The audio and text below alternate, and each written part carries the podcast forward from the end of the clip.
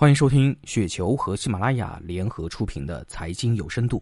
雪球三千五百万投资者在线交流，一起探索投资的智慧。听众朋友们，大家好，我是主播小璐。那今天呢，给大家分享的这篇稿件的名字叫做《经济越发展，出生率越低》。上，娃出生快一个月了，之前可能对带娃呢没有什么特别深刻的体会，直到自己带娃确实很辛苦，老婆更辛苦，这其中角色转变呢真的是瞬间的。生娃之前，我们周末可以看看电影，吃点好吃的。我还可以踢踢球，晚上看看球，老婆追追剧，一觉睡到自然醒。每年呢，还可以出去旅旅游，国内国外都可以去。但娃出来以后呢，一切都变了。刚刚那些呢，几乎都没了。而我们现在只是经历了月子里的时间，未来他成长的时间还长着呢。有限的时间里，都已经快有点吃不消了。即使我们请了一个月嫂，每两到四个小时就要喂奶，还有换尿布、洗澡、哄睡，而且还要随时随地接受不知道因为什么原因的哭闹，很多很多，几乎你很难睡一个完整的觉。当然，这些是体力上的，精神上也必须要转变很多。多了一个娃，很多事情都会完全变了。家里老人说：“你看，当初我们给你带大也都是这么过来的。”是的，我理解，但是现在跟以前不一样了。我是八零后。我们那一代呢，都是粗放式放养，三岁以后就在村子里到处耍，七岁读小学也是村子里的小学，不需要接送，每天自己上学下学。初中以后就开始住校，高中一个月回来一到两次。所以八零后的一代对于六零后的家长来说，确实是很省心的。但现在不一样了，现在养孩子跟以前不一样，精细化养娃，而且未来的教育、兴趣培养、心理培养各个方面都会有大大不同。所以现在养娃养一个都能够养得有点崩溃。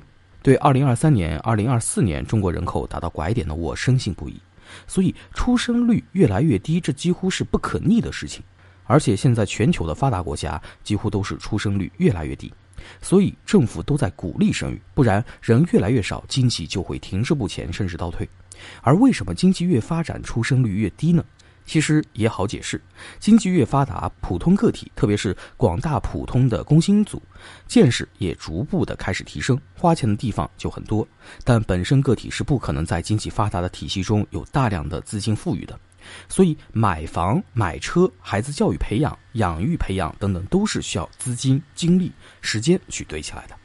那么问题来了，在现代社会，普通个体又得用时间、精力去赚资金，那么这都是矛盾的。据了解，阿里巴巴九九六文化里面有多少人生孩子，有多少人只是生了一胎就知道了。你敢生一个娃，可能你晋升的机会都没了；你敢生两个，可能下一个三点二五分的绩效就是你留下的，只能是被这个体制给淘汰。所以经济发展就会越来越内卷化。什么叫内卷化呢？举个例子就知道了。看电影，为了获得更好的视野，一个人先站起来看了，被他挡住的人不得不也站起来。最后呢，大家都不得不站起来看电影，只有第一排的人坐着。本来大家都是工作八个小时，有人开始加班，最后逼得所有人都加班。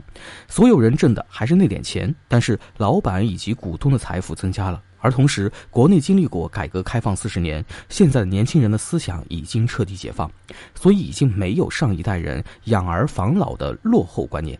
也不再有说要给家族传宗接代的这种使命感了，这就造成了一种现象：经济看起来越来越发达，但出生率越来越低。那以上就是本期节目的全部内容，感谢您的收听。上雪球 APP 和三千五百万投资者在线交流，多空观点尽收眼底，陪你踏上财富滚雪球之路。